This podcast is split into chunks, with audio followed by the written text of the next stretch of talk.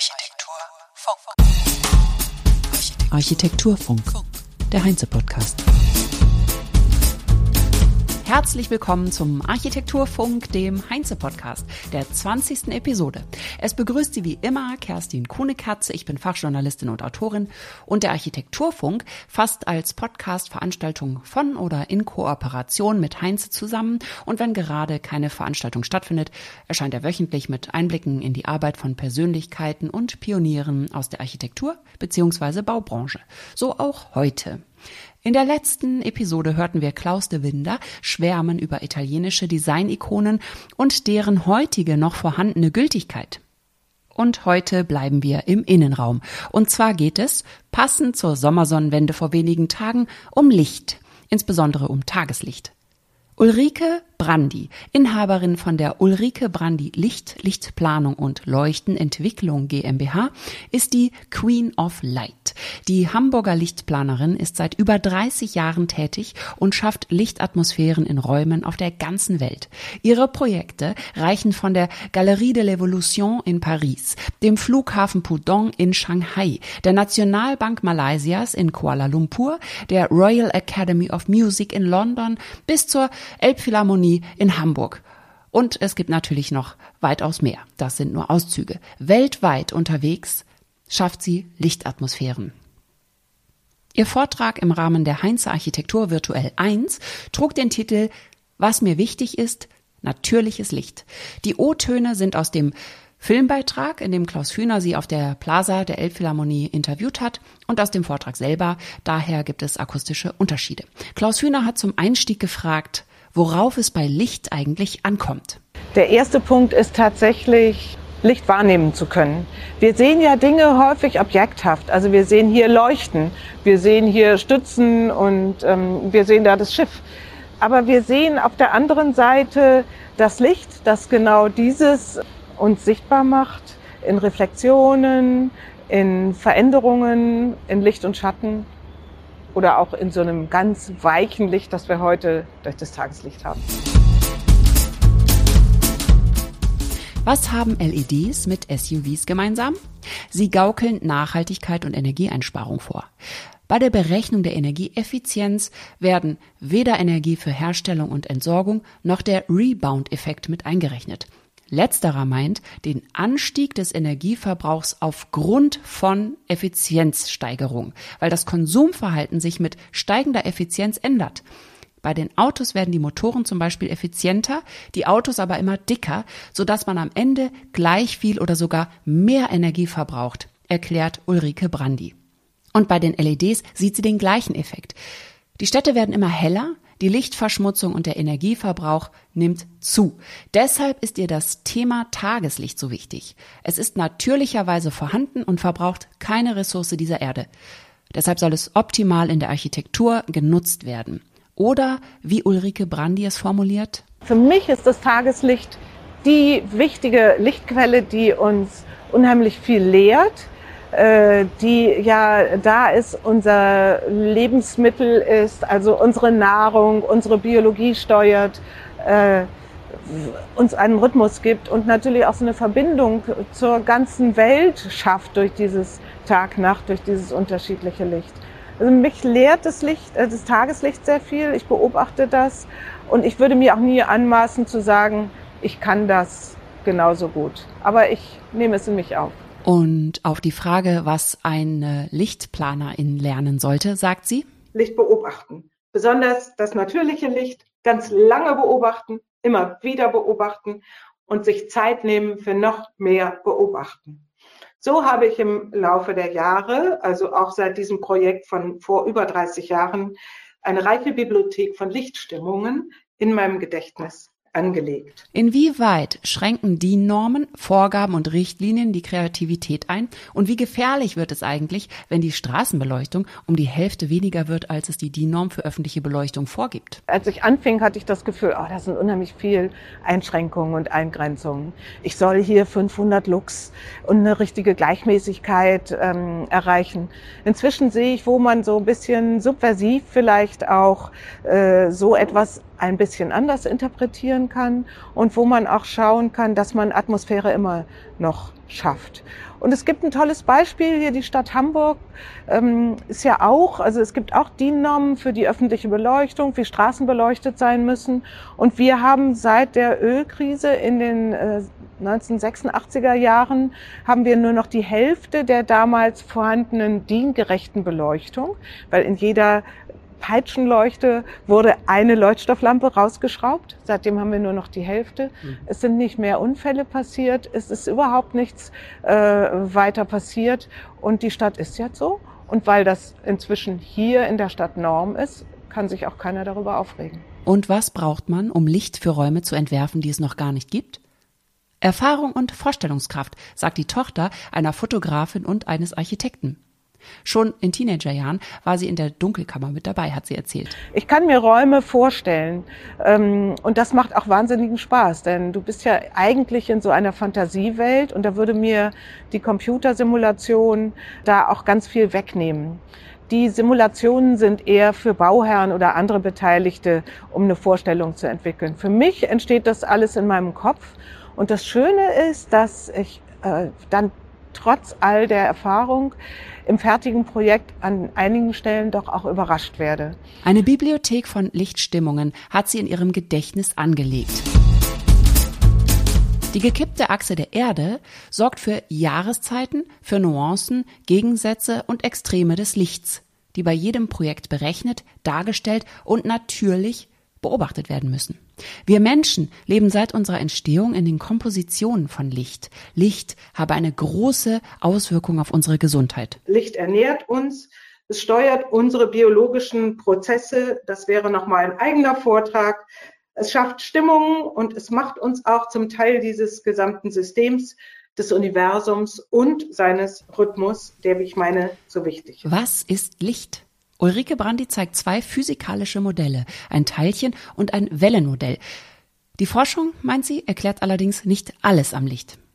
Die geometrische Optik hat Gesetze parat, die sie in der Lichtplanung anwenden kann und auch anwendet. Reflexion ist das erste Phänomen. Reflexion und Transmission sind in der Architektur immer präsent. Anhand von Projekten zeigt sie, wie die reduzierten, einfachen physikalischen Gesetze genutzt sind. Im Schloss Freudenstein nahe Bozen zum Beispiel, wo das Abendlicht im Innenhof von matt geschlemmten Wänden weich, flächig und diffus reflektiert wird. Diese Wände erzeugen Räumlichkeit, Weite und Schlagschatten. Helle Flächen erweitern den Innenhof über die Arkadienräume hinaus. Die Wirkung von Fenstern hängt von dem Einfallswinkel des Lichts ab. Fenster erscheinen durchsichtig, wenn die Lichtstrahlen senkrecht fast ungehindert durchfallen können. Und das Gegenbeispiel sind Fenster, die das Himmelslicht hundertprozentig reflektieren und dadurch opak wirken. Glas reflektiert anders als matte Oberflächen.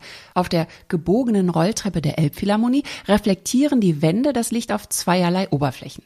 Auf einer rau verputzten Oberfläche und einer spiegelnden Oberfläche, den Pailletten. Auf der rauen Oberfläche verteilt sich das Licht gleichmäßig und ist von überall sichtbar aus allen Winkeln. Die spiegelnden Oberflächen machen das Licht nur aus bestimmten Richtungen sichtbar, so dass es funkelt und wechselnde Lichtreflexionen gibt, wenn man die Rolltreppe hinauffährt. Nach der Reflexion ist Lichtbrechung das zweite Phänomen. Der Regenbogen, als eines der grandiosesten Natur- und Lichtphänomene, ist das Resultat des sich aufsplittenden weißen Lichtes in seine unterschiedlichen Wellenlängen, erklärt Ulrike Brandi. Lichtbrechungen können als technischer Sonnenschutz in Glasoberflächen eingesetzt werden. Wenn sie zum Umlenken von Sonnenlicht genutzt werden, wie im Eingangsgebäude der Universität Bremen. In der Royal Academy of Music in London haben sie Lichtbrechungen in Kristallen genutzt. Das Aufsplitten in verschiedene Farben und die Ausrichtung des Lichtes, das in den Kristall von 30 Zentimeter Größe eingespeist wird, das dann wiederum auf der matten Holzoberfläche reflektiert wird. Über abgehängte Glasfaser wird das Licht in den Kristalllüster eingespeist, der dann eine kleine Lichtexplosion erzeugt. Wenn Sie sich das jetzt nicht so gut bildlich vorstellen können, empfehle ich die Bilder dazu auf der Website von Ulrike Brandi unter Kulturbauten anzuschauen. Der Spaß am Ausprobieren, Beobachten und Festhalten ist wichtig im Entwurfsprozess, sagt Brandi. Mit weißem Stift auf schwarzem Papier zu zeichnen macht einfach Spaß. Ein weiteres Beispiel ist das Arkham Theater in Kairo. Hier wird das Himmelslicht durch Kristallobelisken in den Raum hineingeleitet. Und was hier auch eine Rolle spielt, ist der Wechsel zwischen klarem und beschichtetem Glas. Denn das Tageslicht wird so unterschiedlich gefiltert durch einen Raster auf Gläsern. Das Filtern erlaubt einen Ausblick und erzeugt Bereiche, die wärmegeschützt sind, weil sie Licht reflektieren und solche, die das unverfälschte Tageslicht nach innen bringen. Im Bahnhof von Rotterdam ging es um eine kalkulierte Lichtdurchlässigkeit des Daches. Der Wunsch nach, Zitat, übertriebener, absoluter Wärmedämmung stehe im Widerspruch mit dem oft vernachlässigten Enthusiasmus, lichtdurchflutete Räume zu gestalten. Hier sei es gelungen, so Ulrike Brandi. Der Raum sei lichtdurchflutet, ohne sich dabei zu überheizen. Viel Tageslicht bei gleichzeitigem Wärmeschutz ist möglich und wichtig, weil die Menschen in den Räumen das Licht brauchen – sagt Ulrike Brandi. Und das ist die Kunst, die sie beherrscht. Sonnenschutz zu generieren und dabei so viel Tageslicht wie möglich reinzuholen, um wenig Kunstlicht zu brauchen. Aus diesen verschiedenen Überlegungen beschäftigen wir uns immer stärker mit Sonnenschutz, der vielleicht auch mehrteilig ist, wo wir verschiedene Layer haben oder Sonnenschutz auch, der als 3D-Objekt schon funktioniert. 3D-Objekte, 3D-Oberflächen, Mikroreflexionen, Mikrostrukturen erzeugen eine Lebendigkeit bis ins kleine Detail, in die Oberfläche.